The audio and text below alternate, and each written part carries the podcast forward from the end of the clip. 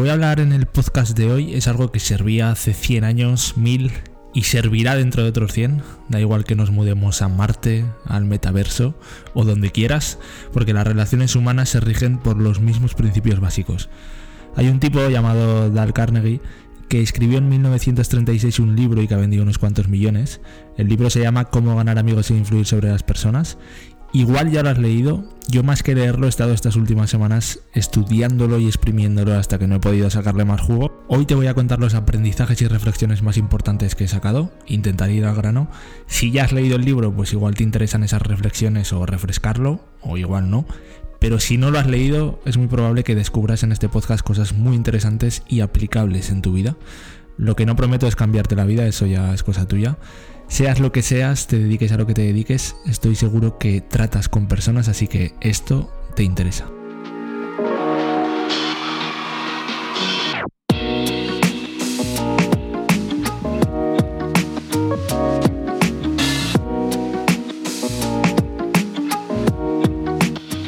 Te doy la bienvenida a Spoiler Podcast. Aquí voy a intentar hablarte claro sobre la cara bonita y menos bonita de cómo emprendo algunos proyectos. También reflexionaremos y aprenderemos sobre temas relacionados con el diseño, la creatividad y la vida que ello conlleva. Sin más, espero que disfrutes de este viaje.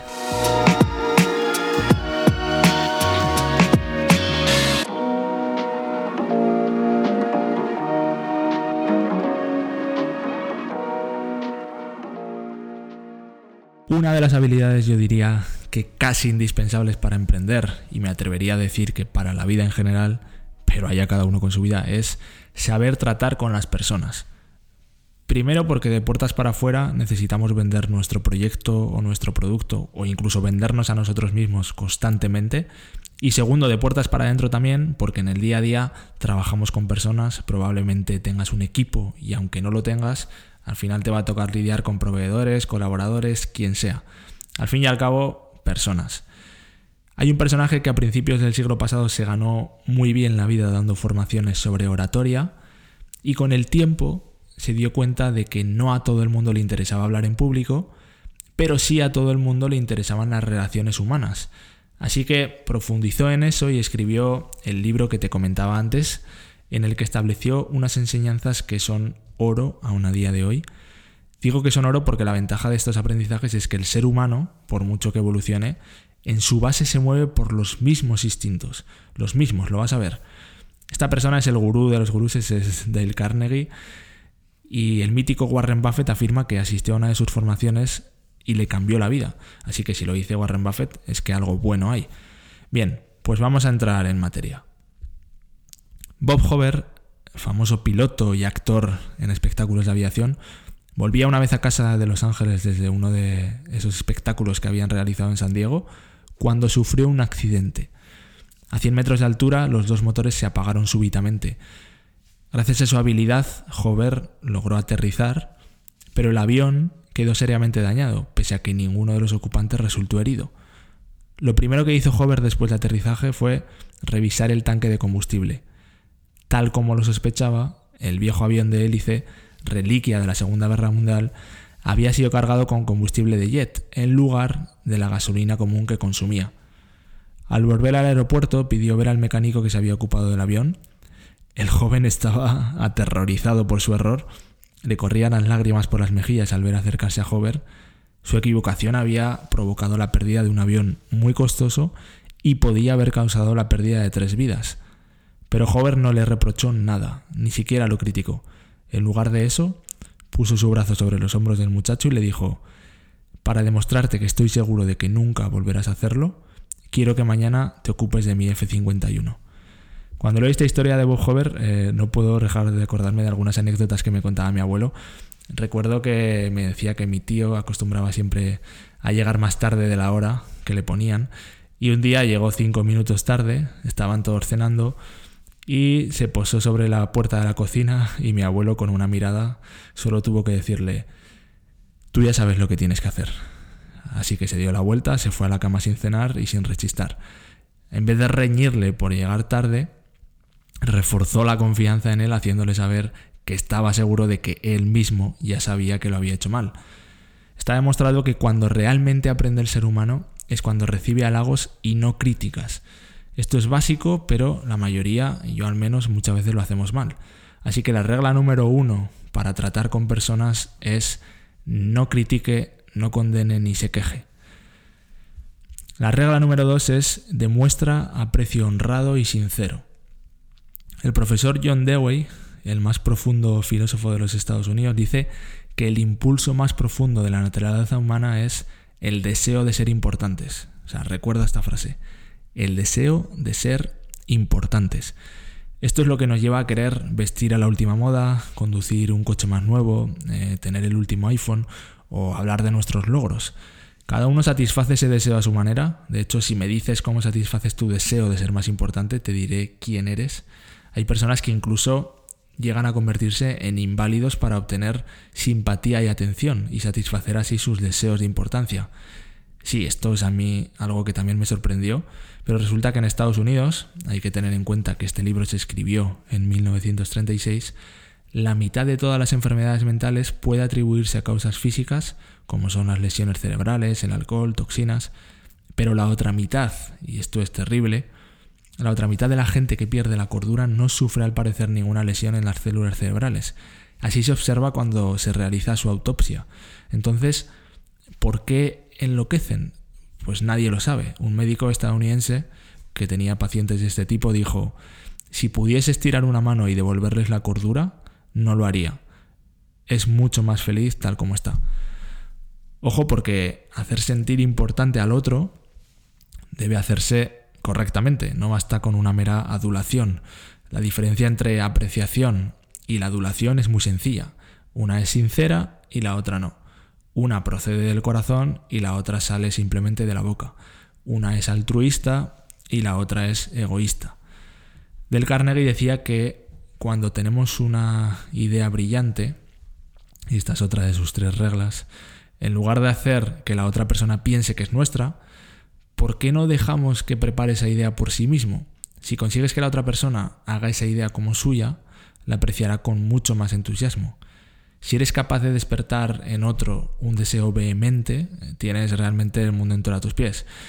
Y si no, pues marcharás solo por el camino. Al final, como decía antes, todos queremos sentirnos importantes y menciona una cosa que me parece bastante crucial, que dice así, eh, recuerda que para toda persona su nombre es el sonido más dulce e importante en cualquier idioma. Si lo recuerdas y te diriges a ella por su nombre, la tendrás en tus manos. Todas estas cosas, que son detalles que pueden parecer sutiles, marcan la diferencia. Seguro que conoces a la típica persona que es un líder, que tiene muy buen don de gente si todos lo quieren. Fíjate a ver si hace todas estas cosas que menciona el libro. A mí se me ocurren varias personas de mi alrededor y realmente me fijo y es así. No nos damos cuenta de por qué esas personas se nos ganan, pero es por todo esto, está demostrado. Así que las tres reglas de esas tres primeras básicas que dice Del Carnegie para saber tratar a las personas es eh, despierte en los demás un deseo vehemente. Así que recordemos, esas tres reglas son, regla 1, no critiques, no condenes ni te quejes. Regla 2, demuestra aprecio honrado y sincero. Regla 3, despierte en los demás un deseo vehemente.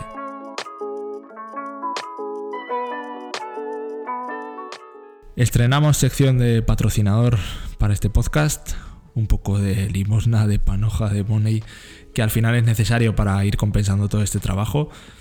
Y he decidido que para estrenarla y mientras no encuentre patrocinadores no hay mejor manera que recomendar proyectos de, amigos. Así que esta semana arranco con mi amigo Javier Balbín. No te lo recomiendo por ser mi amigo, aquí realmente vamos a ser serios. Y tengo amigos que no te recomendaré nunca para según qué cosas. Pero es que Javi es muy muy bueno en lo que hace. Javi estudió conmigo, es diseñador, un profesional formal y aplicado como el que más, y tiene mucha delicadeza y un gusto increíble para trabajar. Se está especializando últimamente mucho en diseño UX UI y también tiene una comunidad sobre design thinking con información bastante útil si te interesa este tema. Confío mucho en su criterio y siempre me ha ayudado bastante con sus críticas y también con su apoyo en mis proyectos y también pues derivándome algún que otro cliente que le llegaba a él, porque resulta que el tío posicionó su web en la primera posición de Google cuando buscabas diseñador freelance Zaragoza. Así que es el digno primer patrocinador de este podcast. En su web javierbalvin.com podrás indagar más sobre él, cosa que te recomiendo. Y por si acaso te dejo también el link en las notas del capítulo para que puedas cotillar sus proyectos y, las cosas que hace. Si tú también quieres que le dé cariño a tu proyecto, como al de Javi, y que lo comparta con esta magnífica comunidad de gente interesada por el emprendimiento, el diseño, la creatividad y el crecimiento vital, en mi web ignacioverges.com tienen los detalles en la pestaña Patrocinios.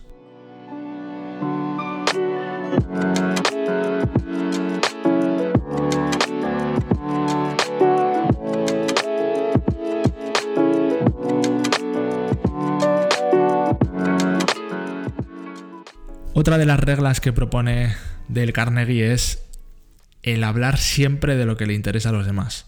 Lo entenderás con esta historia. El señor Duvernoy quería vender pan a cierto hotel de la ciudad y durante cuatro años los había visitado incansablemente, pero todo sin resultados. Así que él dice, decidí investigar qué le interesaba al gerente. Descubrí que pertenecía a una sociedad de hoteleros llamada Hotel Greeters no solamente pertenecía, sino que era presidente de la organización. Así pues, nada más verlo al día siguiente, empecé a hablarle de la entidad. ¿Qué respuesta obtuve? Pues me habló durante media hora con gran entusiasmo acerca de aquel tema. Antes de salir de la habitación, de hecho, ya me había convencido para que me hiciese socio. Yo no había hablado ni una palabra de pan y unos días más tarde me llamó un empleado del hotel para que enviara muestras y precios de nuestros productos. No sé, me dijo el empleado, no sé qué ha hecho con el gerente, pero lo cierto es que está encantado con usted. Así que hablar en términos de los intereses de los demás es beneficioso para las dos partes. La tercera parte del libro nos habla ya de cómo conseguir que los demás piensen como nosotros. Y aquí la regla 1 nos dice que la única forma de salir de una discusión es evitándola. Hay que evitar siempre el ángulo agudo. Y solo hay un modo de sacar el mejor partido de una discusión, es, como decimos, evitándola. Ya lo dijo Benjamin Franklin, que dijo, si discute usted y pelea y contradice, puede lograr a veces un triunfo, pero será un triunfo vacío, porque jamás obtendrá la buena voluntad del contrincante. Tampoco sirve de nada decirle a la otra persona que está equivocada con rotundidad, aunque tú sepas que tiene razón. Volviendo otra vez a Benjamin Franklin, un día, cuando él era un jovenzuelo arrebatado, un señor mayor, que era amigo suyo, le llevó a un lado y le descargó unas cuantas verdades. Le dijo, ven, eres imposible. Tus opiniones son como una cachetada a quien difiera contigo. Tan es así que ya a nadie le interesan. Tus amigos van descubriendo que lo pasan mejor si tú no estás. Sabes tanto que nadie te puede ni quiere decir nada. Por tal razón, es probable que jamás llegues a saber más de lo que sabes ahora, que por cierto es más bien poco. Caló tanto en él este mensaje que durante un tiempo se prohibió palabras en su vocabulario que sonaran a una opinión fija o rotunda como indudablemente y alguna otra. Y lo que hizo fue sustituir todas estas palabras por otras como creo, imagino, entiendo que, y como él afirma, pronto vi que daba sus frutos. Las conversaciones que entablaba eran más agradables, conseguía más fácilmente que los otros admitieran sus errores y se sumaran a mi opinión cuando era justa. Eh, se puede ver que todo esto eh, dio sus frutos en Benjamin Franklin por todo lo que consiguió después, pero era algo que de joven no tenía. Además de evitar discusiones y de no llevar la contraria, es importante también, cuando cometemos un error, admitirlo rápida y enfáticamente. Está demostrado que, en muchos casos, si entras ya tú a la conversación admitiendo el error y autoculpándote, antes de que la otra persona eh, te lo tenga que decir, la actitud de la otra persona hacia ti cambiará por completo y se suavizará todo mucho más. La penúltima cosa que quiero contarte es otro tema que me parece crucial y es el tema de las palabras. Cuando hables con una persona sobre algo, trata de buscar desde el principio los puntos de acuerdo y evitar los de desacuerdo. Cuando una persona dice la palabra no, su orgullo va a hacer que no cambie de opinión con facilidad. Todo el sistema neuromuscular, en suma, se pone en guardia contra la aceptación. O sea que un no es una palabra muy difícil de vencer, así que tienes que evitar el no a toda costa. El orador hábil realmente es aquel que consigue una serie de síes desde el principio. Y tú dirás, ¿cómo consigo esto? Pues debes tratar en todo momento de buscar esos puntos en los que estés de acuerdo con la otra persona, que seguro que los va a ver, para tratar de llevar la conversación por esos lares, intentando hacer preguntas que sabes que te va a responder con la palabra sí, y así evitar el no en todo momento, y al final llegar al mismo punto, pero con respuestas de síes y no de noes. Del mismo modo, hay otra palabra también muy perjudicial, que es la palabra pero. Por cierto, yo tenía un profesor en la universidad que cada vez que decíamos pero nos contestaba, pero los cojones. Y parecerá una tontería, pero la mayoría de las veces cuando escucho a alguien que me rebate con un pero, en mi mente suena ese pero los cojones. Así que al fin y al cabo ha sido algo que a mí me ha funcionado. La historia es que si empiezas una crítica con un elogio, como decíamos antes, para suavizar, pero después metes el pero, inmediatamente ese pero pone en alerta a la otra persona y cuestionará la sinceridad de tu elogio. Esto lo explica con un ejemplo que se entiende claro, que es, imagina eh, un niño que ha sacado en una asignatura malas notas y los padres quieren hablar con él. Entonces podrían decirle, estamos realmente orgullosos de ti por haber mejorado tus notas este mes, pero si te hubieras esforzado más en álgebra, los resultados habrían sido mejores todavía. El niño se sentirá feliz hasta el momento en el que escucha la palabra pero. En cambio, podemos decir lo mismo cambiando ese pero por un y. Mira cómo sería. Estamos realmente orgullosos de ti por haber mejorado tus notas este mes y si sigues esforzándote podrás subir las notas en álgebra al nivel de las demás.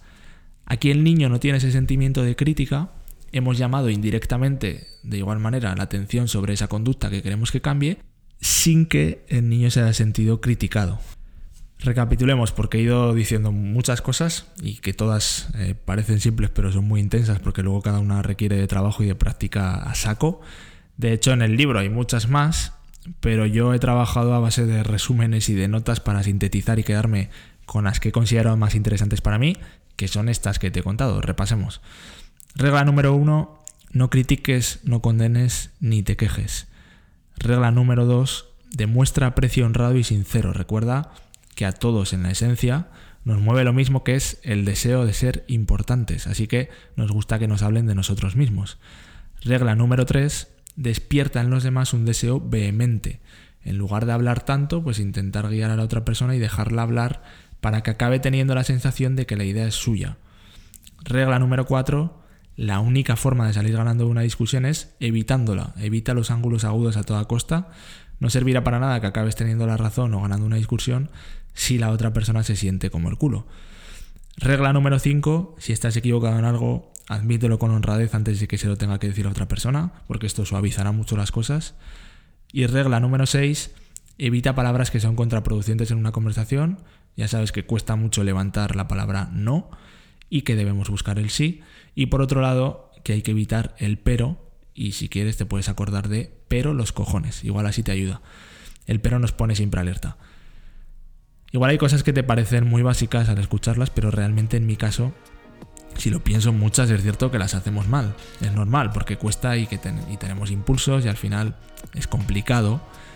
Pero pocas cosas son más importantes que las personas que te rodean. No sé tú, pero yo así lo veo. Así que creo que el trabajar estas habilidades sociales bien es algo que merece la pena sin duda. Si consigues ser bueno en esto, eh, tienes media vida resuelta y con esto te van a llegar muchas otras cosas. Así que nada más, de nuevo, espero haberte descubierto algo interesante. Si no has leído el libro, eh, te lo recomiendo de verdad. Te dejo el link en las notas del capítulo para que le eches un ojo. Y también recuerda el patrocinador de hoy, Javier Balbín, gran diseñador, mejor persona. Y si te ha gustado este episodio, pues suscríbete si es que aún no lo has hecho en la plataforma que lo suelas escuchar y ya si puedes compartirlo o recomendárselo a algún amigo o alguna amiga, pues sería la pera. Para cualquier cosa me puedes encontrar en ignacioverges.com. Esto es todo. Mil gracias siempre por escucharme y nos vemos pronto.